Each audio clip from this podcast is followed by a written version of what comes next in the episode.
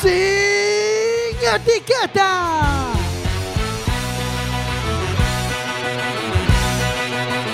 Quack FM, tu radio comunitaria. Estás en quackfm.org, estás en la radio comunitaria y vas a escuchar sin etiquetas.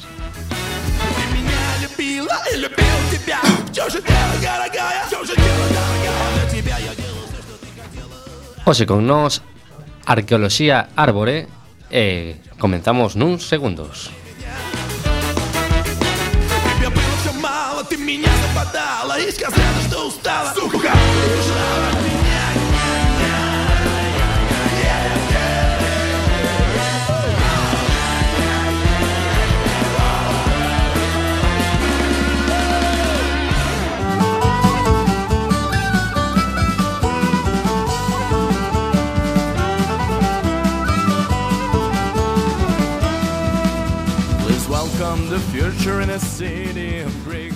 Eh, estás muy irlandés hoy, Jorge, con la, con la apertura musical. Debe ser algún cubate este fin de semana. Eh, está con nosotros eh, en el equipo eh, María Loira, Hola, buenas noches. algunos más conocida como Barriguita Despeinada, Sí, soy yo. eh, Marina. Hola, buenas noches, Adri.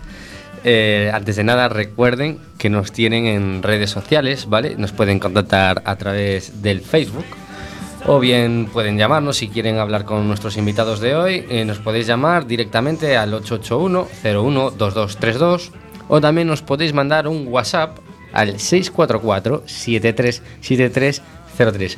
Creo que antes dije el nombre de la bueno empresa al revés, dije Arqueología Árbore y es Árbore Arqueología, ¿no? El- Cambié el Es nombre y apellidos, bueno. eh, El orden de los factores, ¿no? los profesores lo hacen a menudo, ¿no? Te ponen, te dicen el apellido por delante. Bueno, da igual. Eh, Benito, ¿qué tal? Hola, que tal? Boas noites. Eh, Darío Hola, boas noites. y Elena. Hola, buenas noites. Bueno, eh, ellos son Árbore Arqueología. Y bueno, eh, creo que la pregunta más obvia es: ¿qué es Árbore Arqueología, no? Bueno, pois pues, Árbore Arqueoloxía somos eh, Benito, Elena máis eu Eu son Darío. Eh, É un proxecto cooperativo de arqueoloxía. Eh, Ofertamos servizos técnicos de formación e eh, de didáctica eh, Intentamos pasalo ben facendo arqueoloxía. Eh, Canto tempo levades en activo?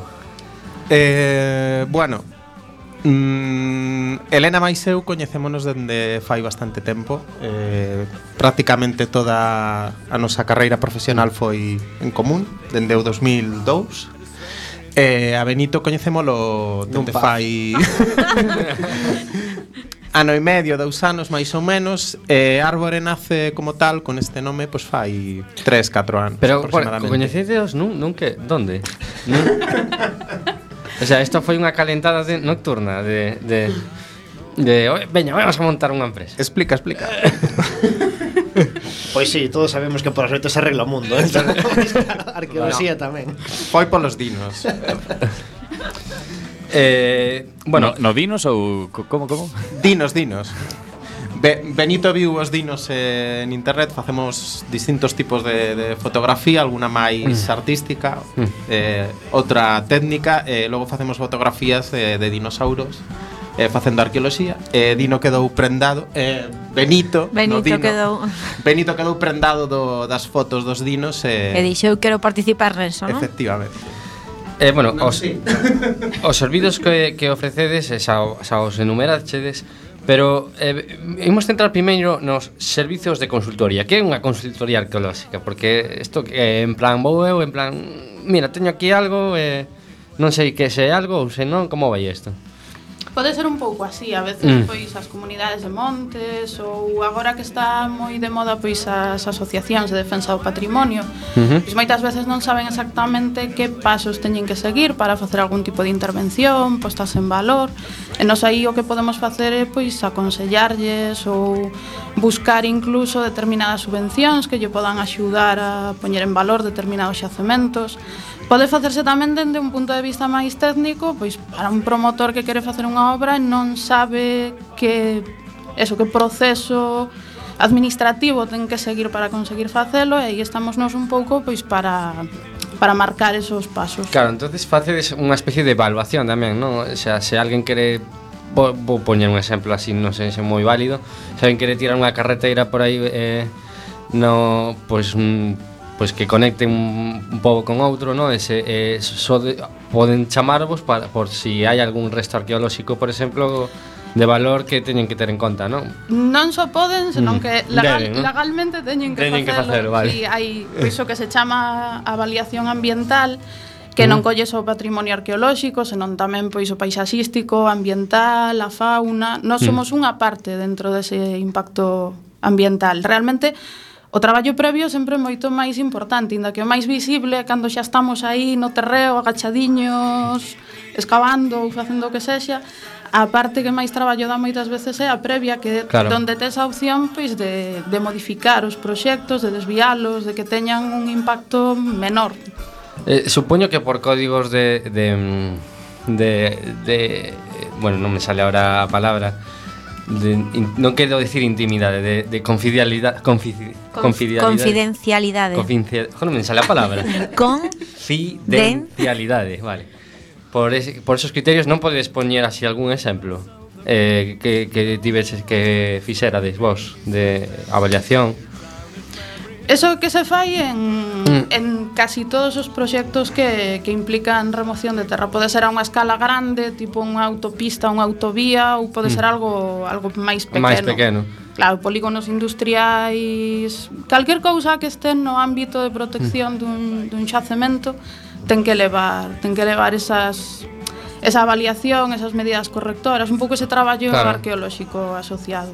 E supoño que esta, este tipo eh, estes, a, estes exemplos que salen a veces no periódico que, que tiran un, unha construción ou unha vía por un lado e, e, e lles dá igual ao patrimonio supoño que vosotros como arqueólogos de corazón os cabreades bastante, non? Cando vedes este tipo de noticias É que a prensa hai moitas veces é eh, negativa, o sea, mm. hai veces noticias, por exemplo, que aparece unha vila romana e de repente unha vila romana se interpone en la construción dunha carretera, claro, o sea, sí. montou unha quedada, unha manifestación, maldita vila romana a prensa moitas veces é moi dañina nese sentido, pero mm. non ten que ver, é un valor máis que se ten que documentar porque non todo se vai a preservar, moitas veces se documenta o que hai e despois se destrue, non queda máis remedio, non se pode claro.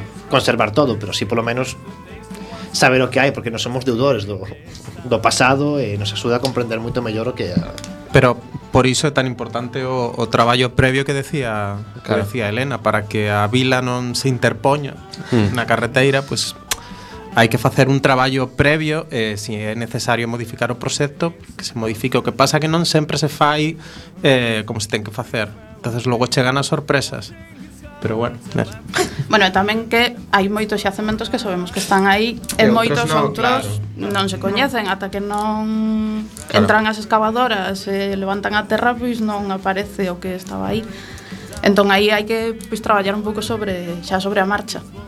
Eh, eh. pois tamén moitas veces con elementos etnográficos que parece unha tontería, pero tamén é necesario cando alguén por motivos de facer unha pista na casa ou tal ten que mover un orrio, Claro. Tamén hai que facer este tipo de vías correctoras porque son elementos endográficos, cruceiros, moitos que tamén están protegidos. Claro. Tres veces non pensamos en eles, pero son parte do, do noso patrimonio. Eh, E bueno, tamén ten, teño entendido que eh, axudades ao desarrollo de aplicacións, non? Eh, ofrecedes certa asistencia para aqueles desarrolladores que queren facer algún programa, algún sistema de información xeográfica. Bueno, as en Será as novas tecnoloxías están moi moi presentes no tipo de traballo que facemos dende dende o, o traballo máis máis técnico con, con sistemas de información xeográfica ao que distí que das, das aplicacións. Nos, o que podemos aportar aí son, son os contidos eh, tanto a nivel tanto a nivel de, de investigación sobre un conxunto de xacementos que pode haber en unha, en unha zona como a nivel de, de registro, pues tanto de, de fotografía como, como de cartografía especializada, eh, un pouco por aí. E, be- e bueno, eh, entrando un pouco máis en, en, en, en esta labor que face desde Porque facedes consultoría e tamén facedes educación. Non? Eh, bueno, eu teño eu escoitei, dixome un pasariño que que facedes eh, cousas en, no, en o programa nocturnia de de da, bueno, da, o programa nocturnia do Ayuntamiento da Coruña. Eh, basicamente, a que, que facedes? Que talleres facedes? Pois esa é a parte divertida, porque implica pois traballar con arqueoloxía experimental ao que nos engancha un pouco os arqueólogos é, mm. pois, poder conectar a veces co pasado a través desas pequenas cousas, de pequenos obxetos que che axudan a entender mellor como podía ser a vida no pasado. Nos o que intentamos é pasarlle un pouco ese enganche ou poñer nesa situación ao resto da xente en un ambiente máis festivo do que pode ser un museo, do que pode ser un centro especializado. Entón, facemos obradoiros de un montón de cousas, de lume, de cerámica, de pintura, o que intentamos é eso, poñer a xente na situación de fai miles de anos tendo que enfrontarse con ferramentas como as prehistóricas a, a determinadas situacións. Pero fa, facer taller de lume, o sea, como é isto exactamente? O sea, enseñades a, a chiscar dúas pedras ou... Pode facerse de varias formas. Ensinamos con dúas pedras, con madeira, con un elo metálico e, e sílex. Ese é bastante transversal a nivel de tempo. E sale, e sale o lume? O, o... Sae, sae, sí, sae. sí. Si, sí, ademais o lume ten ese algo visceral que engancha sempre moito a xente, é moi divertido. Cando Benito non se queima, sobre todo. eh, e que máis? Que máis talleres eh, eh, facedes? De todo tipo, tamén falaba Elena, por exemplo, aquí no programa de Nocturnia se facixeron os que eran de cerámica que se aprendía a facer mediante pinza con bola, como sería facer un cacharro que despois, bueno, faltaría todo tipo de cocción para poder beber, todo o que implicaba, transportar, as botellas mm. de plástico non, non había nada disto naquela claro. época. E despois tamén había outro que no que se ensinaba o que era o aerógrafo prehistórico, pero tamén con toda a pintura, de como se pintaba, que se utilizaba, pero de ver que os grafitis que moitas veces pensamos que son actuais que xa iso de coller unha especie de spray darlle contra as paredes, pois no paleolítico hai 20.000 anos claro, sen... o estaban facendo sin spray pero con osos, con madeira e o resultado é o mismo que o spray moderno. O que faltaba era escritura para poñer Pepe estivo aquí, pero bueno, xa pon unha man, outra cousa e... Eu como forestal eh, chamou a atención eh, que propoña de solucións arqueolóxicas na, na xestión. Que, que tipo de, de, de solucións arqueolóxicas propoñedes na, na xestión forestal? Eu vin ali como os, os sendas así para...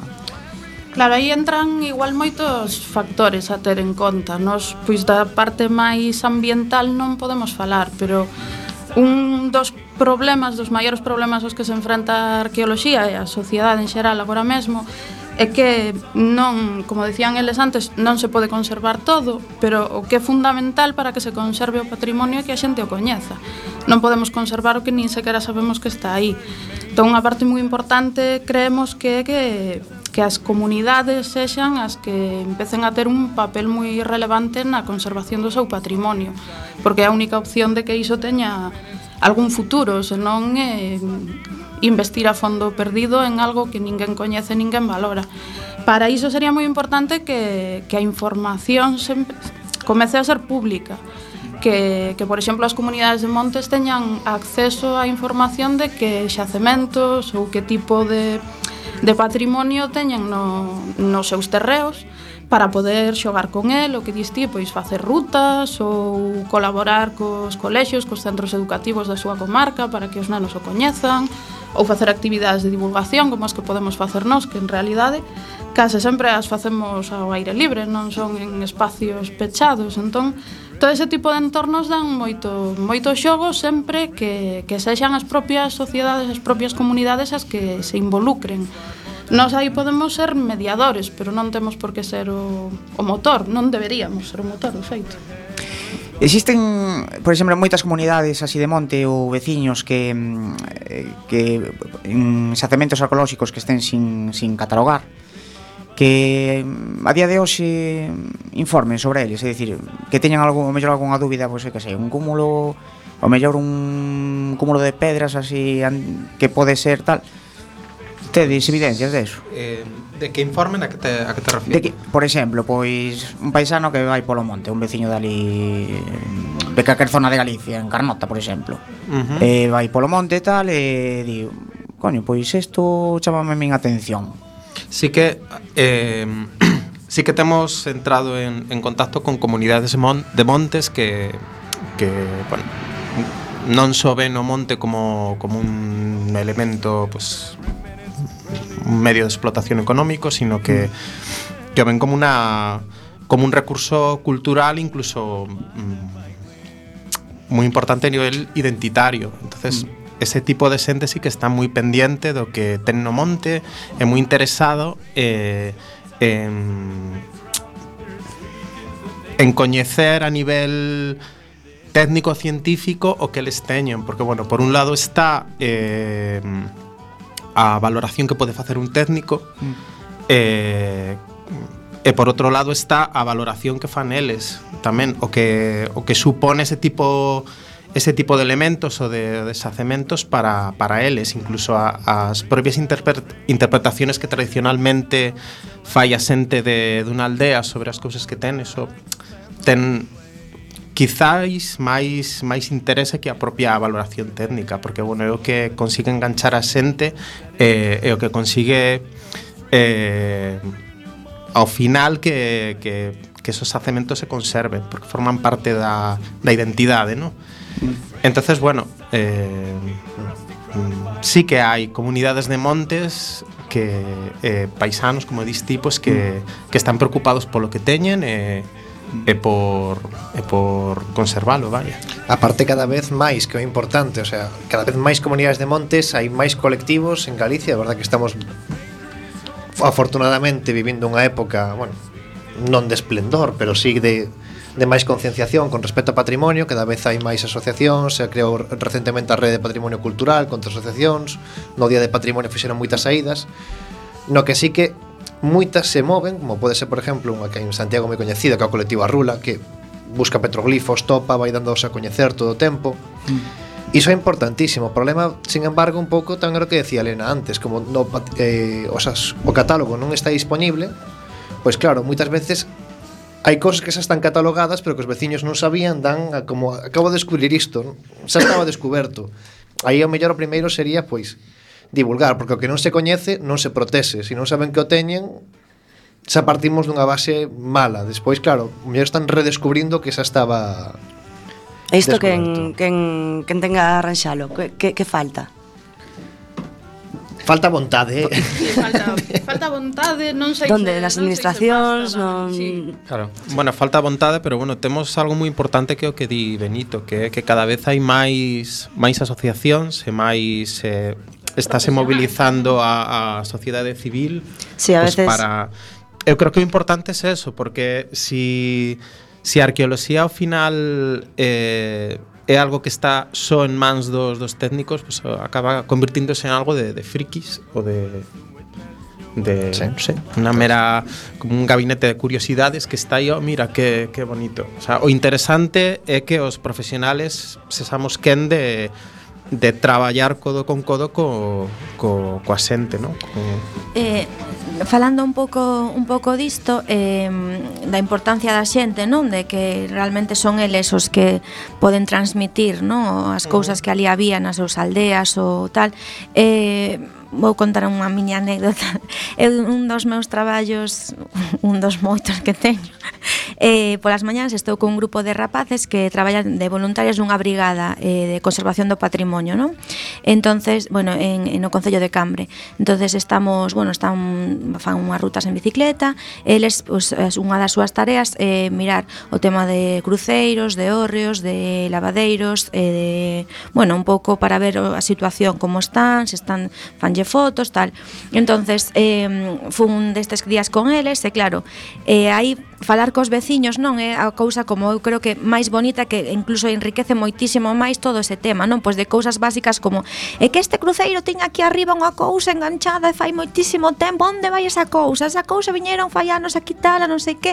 Sabes, como que se lembraban de desas, de a miña abuela sempre o dixo que levaba aquí, claro, que le, outra peza, non? Esa peza onde está? Claro, es que eh, son esas cousas de, de que para moita xente pois non ten importancia esa pequena peza do cruceiro, por exemplo, pero Pero claro, esa peza falta. É unha cousa que os veciños machacaban un montón, non? E quedei como, buah, claro, pois que eso igual é importante, foi un santo ou que sexa, pero formaba parte, é unha tradición que nesa casa que vivía al lado, pois sempre estiva ali esa, esa peza, non?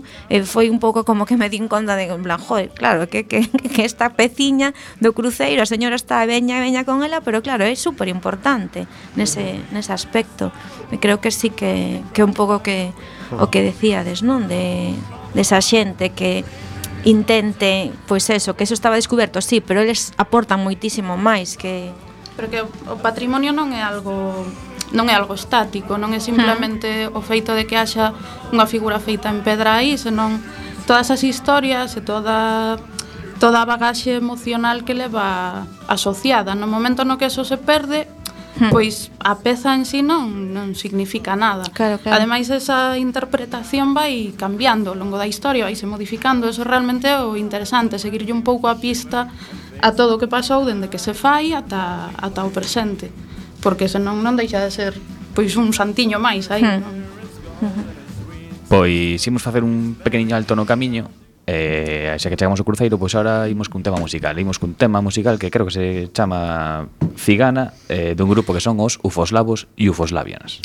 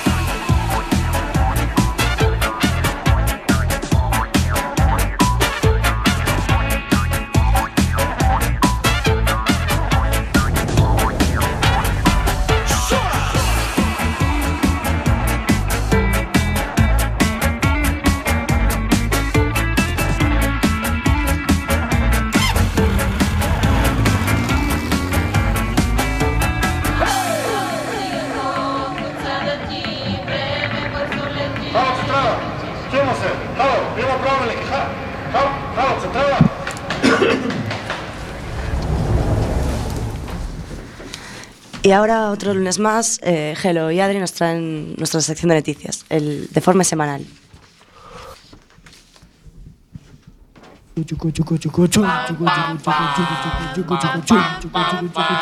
El deforme semanal.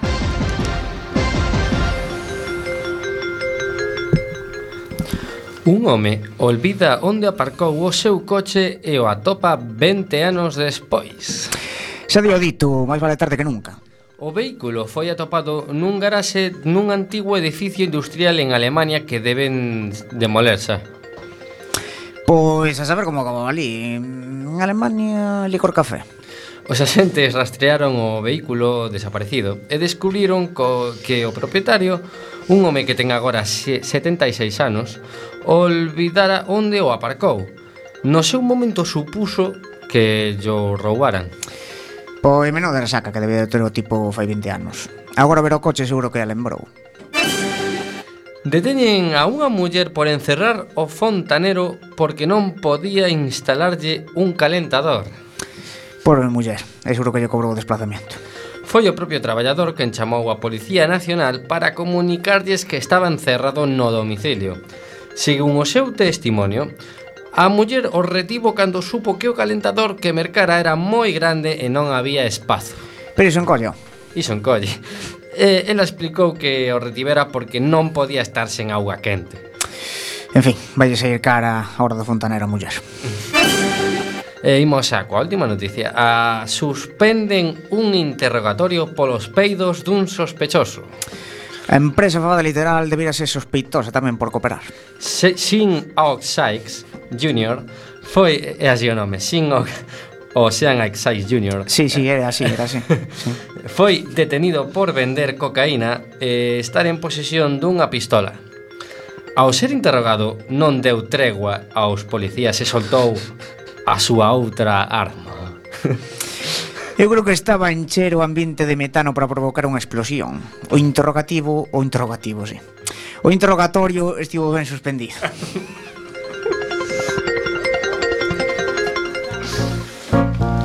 You're turning all the trash into a piece of jazz.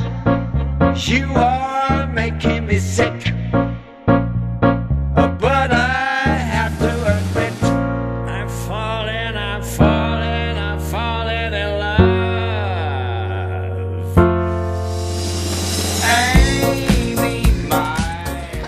Se- seguimos aquí en Sinetas. Re- recuerden que tenemos el número para contactar en directo, el 881-012232, el WhatsApp 644-737303 y también el Facebook, va- ¿vale?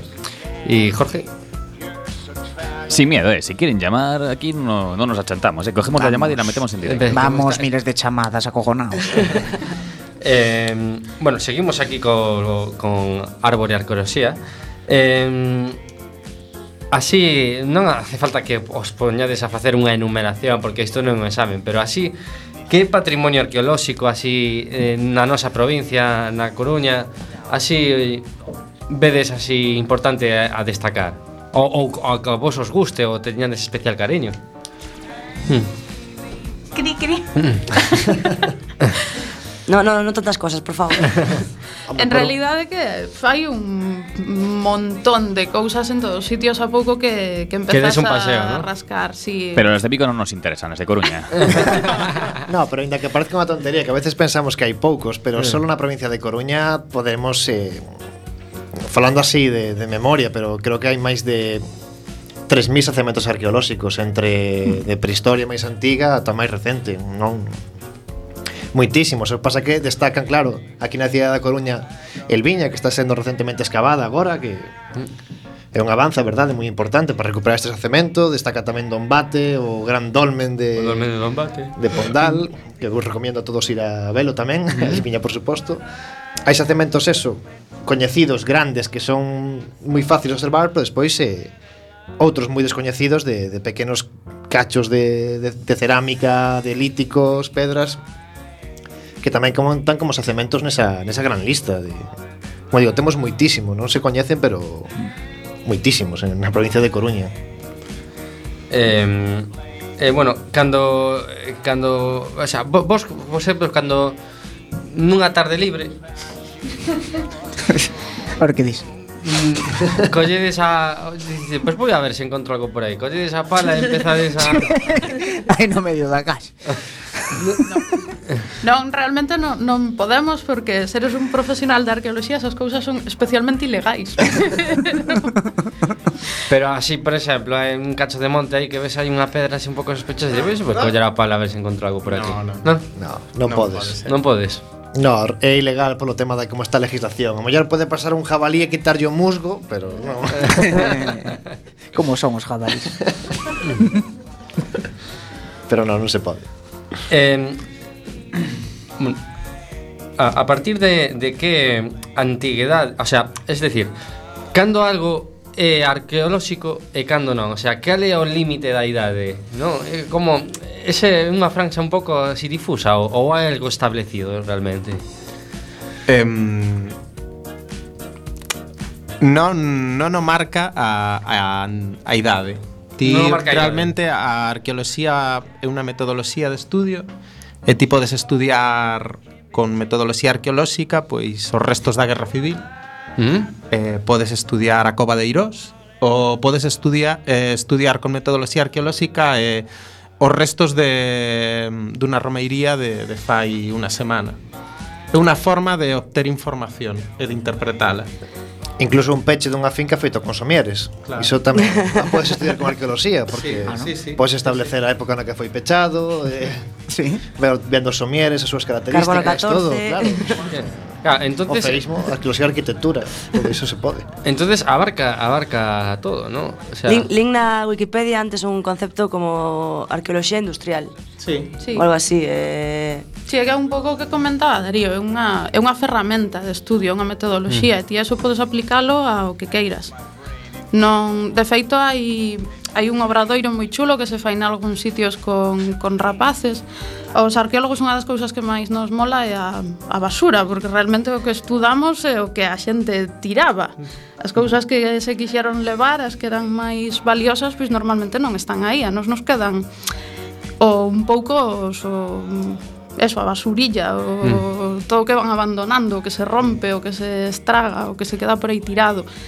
E hai un obradoiro moi chulo que con, con basura actual dan ya os nenos bolsas de residuos e teñen que sacar información de aí, ver que tipo de vida levan as persoas que deixaron esa basura nesa bolsa. É un pouco que facemos nós aplicado a distintas épocas, eso mesmo podes aplicara fai 30.000 anos que a fai 30.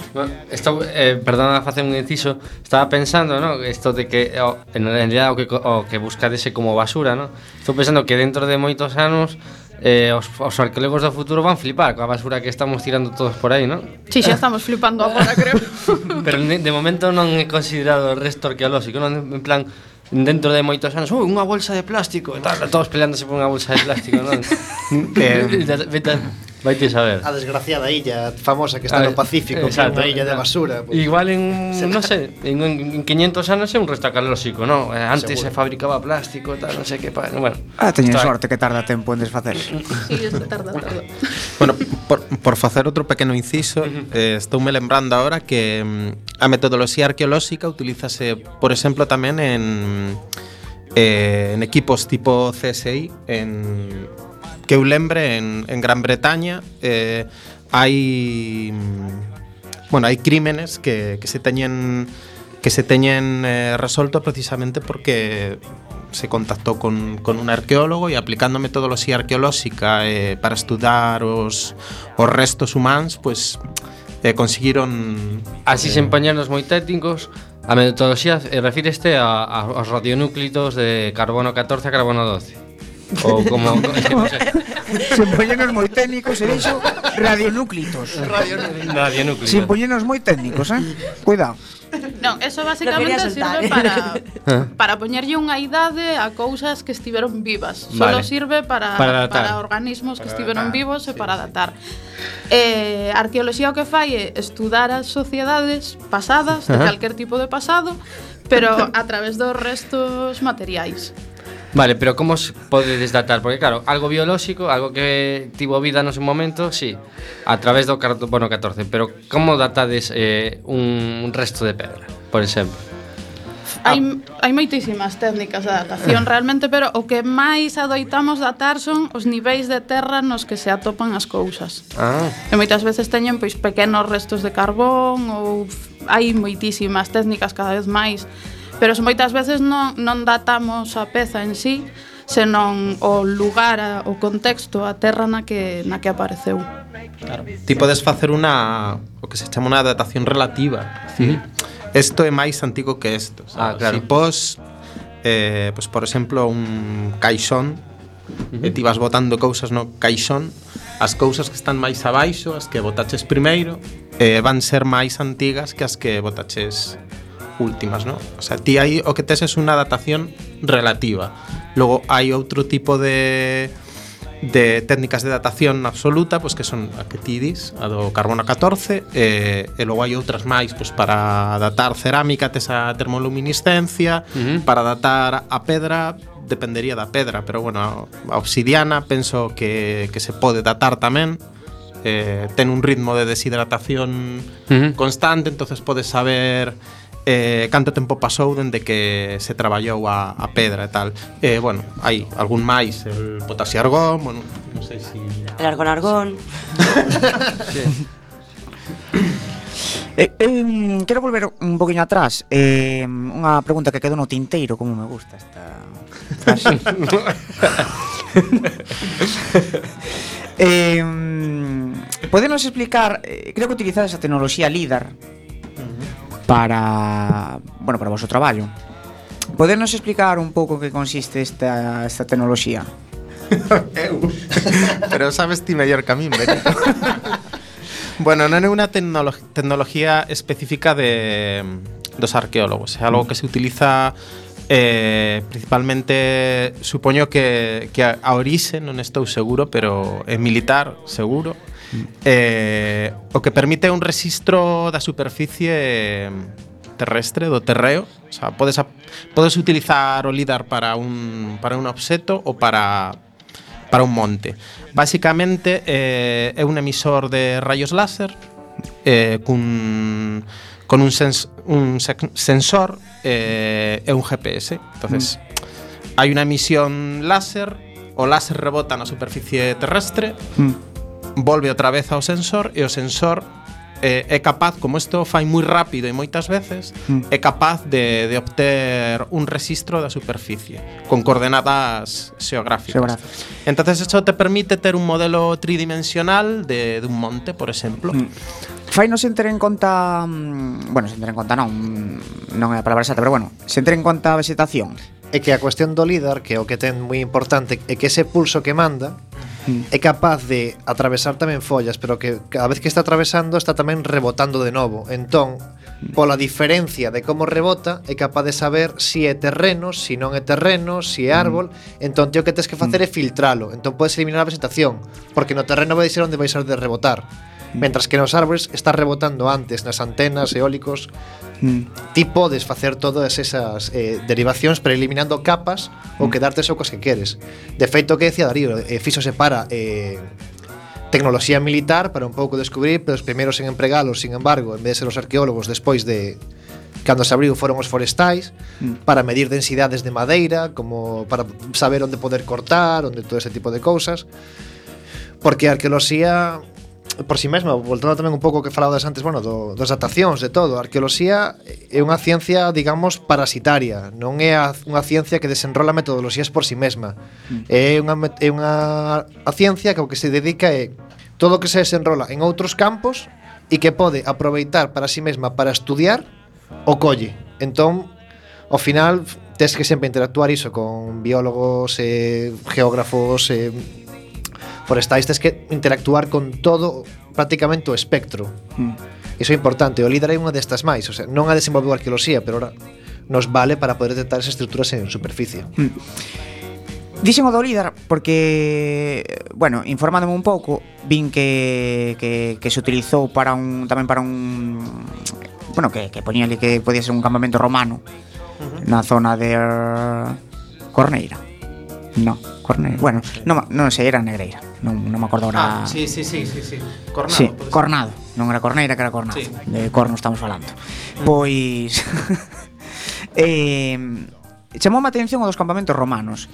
É dicir, non non se non non se fala moito desto, é dicir, antes non non eh, como se trataban estes campamentos, eh, como podía ser que que que a xente dixera que eran castros ou como O problema moitas veces, ahora está un grupo de que se chama Roman Army, que moi coñecido polos traballos que está facendo de documentando os campamentos, é que se ti non os buscas, non os ves. A veces eh, o que non se está buscando non se localiza ou se identificaban mal, pero un Esta, iso se ve claramente no que, no que se busca en un lado e noutro cando comparamos o que é Galicia no sur con Portugal eh, Portugal ten moitísimas pinturas esquemáticas rupestres, moitísimas no norte pegada contra a fronteira de Galicia, os petroglifos tan coñecidos aquí en Galicia son prácticamente inexistentes, e de repente cruzas a fronteira unha raya que eles non terían na, na súa época e Galicia está plagada de petróglifos mm. e non hai pinturas.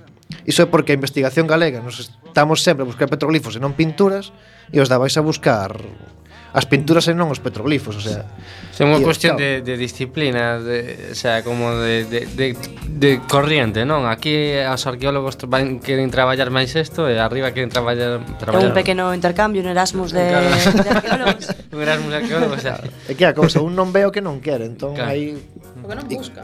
Sí, claro. porque non busca. Eh, eh, sumando, sumado a iso, eh, pois pues tes que unha ferramenta fai unos anos non, non tiñamos esta, esta ferramenta, non tiñamos os datos que agora están disponibles en, en internet. Ti na túa casa podes te descargar os datos LIDAR de da zona de Galicia que, que ti queiras mm. eh, pois como nun videoxogo eh, aplicas unha serie de filtros un, eh, e literalmente podes eh, prospectar de xeito digital pois unha cantidade de terreo que antes no tiñas que facer andando. Mm. Eh, e a maiores permite per, eh, como podes retirar a vegetación, quedarte só coa superficie eh, de terreo, eh, permíteche ver cousas que si cadra estando ali a pé non podes ver. Ah. Entonces, por eso é unha, unha ferramenta tan Mm. tan útil ou tan interesante para nós. Mm. E por eso tamén están saindo agora tantas cousas novas. Mm. Porque se buscan, como di Benito, e porque temos ferramentas que, que nos permiten facer ese traballo mm. máis rápido e mellor. Mm -hmm. Bueno, pois pues agora imos facer un pequeno alto no camiño último e volvemos de seguida. Dixemos cun pouco de esta mezcla que é flamengo reggaetón.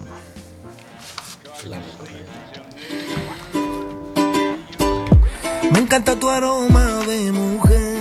Y esa suave caricia que regalas a mi piel. Me gusta tu forma de querer y que cuentes las horas que te quedan para volverme a ver.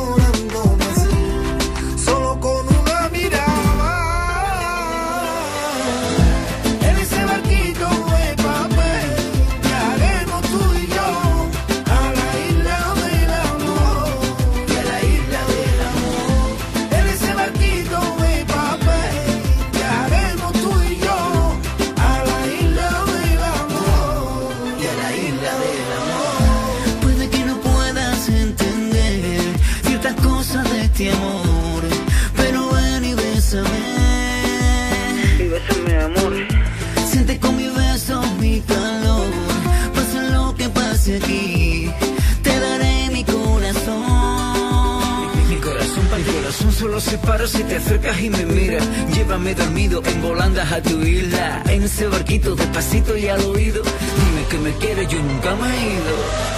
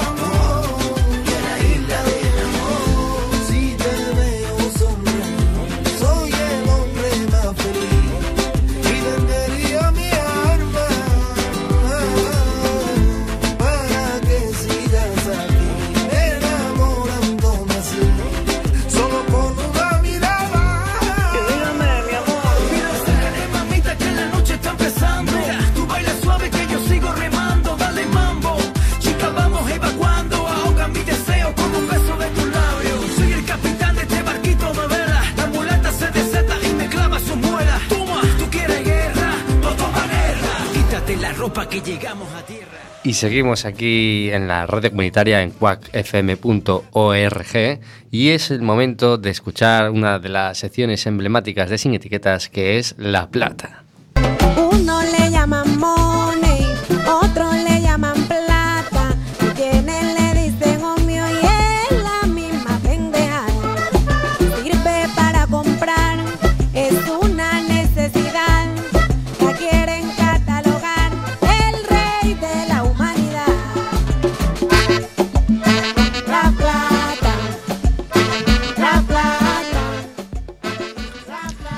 Pues hoy en, hoy en La Plata vamos a recordar un hecho que pasó hace un par de años, que fue un, eh, un huracán que asoló Puerto Rico. Y este huracán, eh, aparte de destrozar muchas cosas y muchas viviendas, destrozó, por ejemplo, un hospital. Y Edward Musk, que es el presidente de Tesla, se comprometió a ofrecer una reconstrucción energética del, del país. La gente dijo, ah, eso te has tirado el moco, tío, eso es imposible tal. Y dotó de energía solar a, por ejemplo, un hospital. Un hospital y un poco y unas cuantas más infraestructuras. Y, esto está muy bien, dotar de esto, pero eh, Puerto Rico perdió otra cosa que es muy importante, que son las selvas amazónicas. Y parece una tontería, pero es que eso es un gran pulmón. Y entonces mucha gente eh, dijo, está muy bueno de ofrecerse para remodelar los hospitales, remodelar energía, sistemas eléctricos, pero energéticos, perdón, pero también molaría que alguna empresa se ofreciese a, remodelar eh, la selva. Pero esto ninguna empresa lo hizo. Desde hace unos años, al igual que hay la negociación de los créditos de contaminación del carbono, las empresas pagan por poder contaminar, compran unos derechos, eh, hay una corriente que dice que también deberían de comprar trozos de selva. Y al comprar trozos de selva, tú lo que estarías haciendo es eso que tú contaminas, hay un trozo de selva que está limpiando ese, eso que tú manchas. Eh, el plan se llama REDD Plus y se ha puesto, bueno, lo han probado de aquella manera, como siempre. Lo probaron, por ejemplo, en un caso concreto que es el de Noruega, que le estuvo comprando derechos a Brasil, derechos de tierra. eh, de hecho, le pagó como la friolera de mil millones de dólares en el 2008. No, no es poca plata. Y la cuestión es, ¿por qué selva y no otras cosas? Pues eh, tengo la respuesta. Y es que ninguna tecnología es tan eficaz para el almacenamiento de carbono como los bosques tropicales.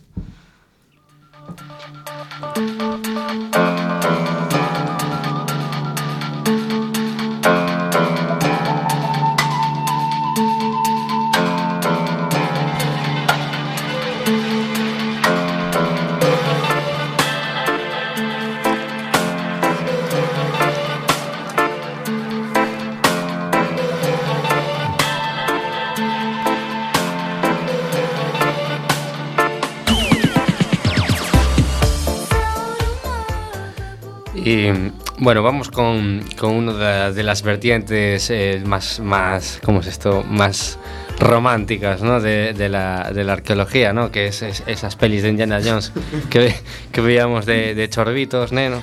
A ver, ¿sois- ¿sois arqueólogos por Indiana Jones? Eh, no. bueno, eu non. Y por, No, y- y eu por, y por el Tomb Raider tampoco, ¿no? Eh, a min esa colleume cre esa. Non, a min personalmente me encantan, pero esa visión da arqueoloxía non é... Tan romántica non é real, non? Nada, nada, non é nada e, real. E, e polos dinosaurios? Polos dinosaurios, eu creo que case todos os arqueólogos levamos aí un paleontólogo pequeniño dentro, porque esa fase que pasas de pequeno de fósiles, dinosaurios, tiburóns e cousas desas, Claro, pues se, che queda, se che queda aí un pouco. Al final, el límite entre la paleontología y la arqueología es, es mu- no es muy, no es, no es muy grande. Pero lo que lo estoy ¿no? viendo es muy ligado a la muy etnografía, la, a, la antropología, mm. tres claro, nós, nós estudamos persoas, e eh, os paleontólogos estudan bichos estudan pois non só dinosaurios, pero tamén son bichos, animais ¿no? en xeral. Nós estamos aí moi focalizados en, vale, vale. en homínidos. Vale, vale. Pero bueno, sí que se nos quedou aí un pouco a tara dos dinosaurios, eh, sumámonos fai uns anos a, a unha iniciativa que se fai todos os novembros que se chama Dinovember, que a diseñaron un, unha parella de americanos para que os seus nenos non perdesen a capacidade de imaginación e de inventiva pois nesta era tan digital Todas as noites montaban escenas cos dinosaurios de plástico na, na cociña, pola casa, adiante. E foi unha cousa que nos fixo moitísima gracia E como sempre nos confunden cos paleontólogos e cos claro. dinosaurios, pois nós decidimos que aínda que nós non escavamos dinosaurios, os dinosaurios sí que poden facer arqueoloxía. Entón, durante todo o mes de novembro poñémolos a facer Arqueología. actividades arqueolóxicas. Temos aí, pois este ano é o cos, cuarto... Cos, cos mini braciños. O cuarto ano, sí, sí. Temos los vestidos de obra, con cascos, con palas, excavando... hai de todo. Poñemos as fotos en E temos aí as fotos en nas redes sociais de, de Árbore. Y mm, bueno, así un poco, eh, supongo que leeréis eh, literatura acerca de la, de, la, de la arqueología. Así un libro así que os haya marcado. Pe- ¿Pero de ficción o...? o- Pues Novela. me- pues novela. Novela o puede ser también un ensayo, un bueno, incluso divulgativo. Pues no sé, mira, alguien que, no... que quiera leer algo sobre arqueología, ya sea un pouco ficticio o. Pois mira, aí o eu precis... precisamente o último que acabo de ler é un libro sobre sobre Roma eh, de Mary Bird eh, Spork no Sport eh, é un libro que está que está moi ben precisamente pola capacidade que ten a a autora, perdón, mm. eh, de explicar cousas aparentemente moi complicadas pero con unha linguaxe moi moi sincela e eh, sobre todo polo tipo de preguntas que se fai eh, e as respostas que dá que, bueno, os libros clásicos sobre, sobre Roma eh, céntranse moito en, en batallitas, en persoases e, eh, bueno, esta esta historiadora ou arqueóloga eh, eh, consigue facer conseguiu facer un libro moi moi moi ameno e para, para todos os, os públicos. Así que Ocurre Eu estou tremendamente enganchado unha serie que precisamente trata sobre a arqueoloxía que é DIG, non sei se a coñeceredes. No, no, no. Eh, bueno, aquí pisando yo te reba spoiler, para min ese é un 9. A tope a arqueoloxía. Pero é, é unha, é unha serie documental ou é unha serie... Nah, ali hai de todo, o sea, tiros e tal, o sea. Va, guai, a arqueoloxía é unha excusa. Eu vou no, vou no apuntar. No, no, no, no, no. Con, No, con no. todo, eh, si queredes si queredes unha serie eh, documental sobre arqueoloxía, eh, eh, A History of, Ancient- of Ancient Britain de, de la BBC es eh, de- Qué raro, a BBC. es Eh, fabulosa. Fabulosa. Fabulosa porque, bueno, aunque está centrada na prehistoria eh, de Gran Bretaña, eh, moitas moitos dos temas que trata eh, son extrapolables eh, aquí eh, apréndese moito E o presentador é moi simpático, Neil Oliver, es estupendo. Pode repetir o nome, que non... non... Buf. non sei se podo. A History of Ancient Britain. Ok, ok. Eh, non, non, plan, non o vou apuntar. Hai, hai, hai podcast despois, eh? en plan novela, xa todo ficción, eh, a mítica del clan del oso cavernario, que sí. desa saga o que está ben, aínda que non é arqueoloxía, é todo ficción, é que te fai ver a, a autora documentouse moito con, con excavacións reais de covas e con, con arqueólogos profesionais E sí que che axuda a ver o que puido ser a vida no, no paleolítico. Entón, un pouco para facerte a idea de que non eran catro monos por aí facendo gañán, pois está ben. É ficción, pero é un libro recomendable para, para público xeral. Eh, bueno, Así, a grandes rasgos, se, se imaginades que eu pois, mañán quero dar, ir ver un museo arqueolóxico en, en tampouco eh, deixarme moita pasta na gasolina ou no bus. Uf. Eh, a donde vou? Aquí en Coruña o Castelo de San Antón. un pouco máis, ah, se quero eh, ah, algún, ser un poquito a facer un poquiño máis de turismo. Algún bar por Coristán, como eu. Pois mira, a nivel didáctico, que sexa un museo máis moderno, está o Marc de Alicante, o provincial de ali, o San ah. Antón de ali. Uh ah. -huh. O que pasa que sí que fixeron un esforzo por, por ter un planteamento museográfico bastante diferente. A nivel didáctico está ah. moi ben. Uh -huh. Os museos provinciais de aquí son un pouco tradicionais todavía. As pezas que teñen sí que son espectaculares. O que pasa que a veces como público sí que é complicado entender por que están aí, que son e, eh, e eh, claro. por que teñen que estar esas e non outras. Digamos que é unha reliquia para un arqueólogo, pero un público así máis eh, des, que non coñece tanto o mundo, pois pues, di, pois pues isto isto Claro, o que claro. se está facendo Como que cada non, vez... non ten a sensibilidade aínda no, con, no... O que se está facendo cada vez máis para compensar un pouco eso é traballos de, de didáctica pois claro. obradoiros, visitas guiadas que en xeral se tedes a oportunidade de, de que alguén volo conte sempre, sempre moito mellor a visita con guía que ou un obradoiro, algo máis interactivo mm. que que a visita mm. solo. No, no. Temos que ir rematando eh, Primeiro, eh, queríamos, eh, deberías de darnos un contacto, ¿no? Por se si queremos facer unha consultoría arqueolóxica, un Facebook, Estades un mail. redes, no... Bueno, temos eh, Facebook, eh, Instagram, pero bueno, si queredes botarlle un ollo a nosa página de Facebook, eh, supoño que compoñer árbore arqueoloxía aparece. Eh, ali temos bastantes fotos tanto de etnografía como as de Di November e bueno, os, o noso mail é arborearqueoloxía todo xunto arroba gmail.com E imos con unha última pregunta fetiche que fai tempo que non a facemos. Eh, Lígase Ay, moito sí. sendo arqueólogo. Eh, Sendo arqueólogo, sí. Na sei. Sendo arqueóloga. Uns, un máis que outros. Eh. Na serie Dick sí que se ligan, eh. bueno, pois pues moitas gracias por a vos, a vos. por vir Benito, gracias. Elena e Darío. Eh, nos nos vemos a semana que ven. Bo traballo de, mira, es que me da tempo a despedir. Bo traballo de, de Jorge, Obrigado. Gelo, eh, María, Marina. Boa semana. Eh, Boas noites. Nos vemos a o luns que ven. Boas noites. Moitas gracias.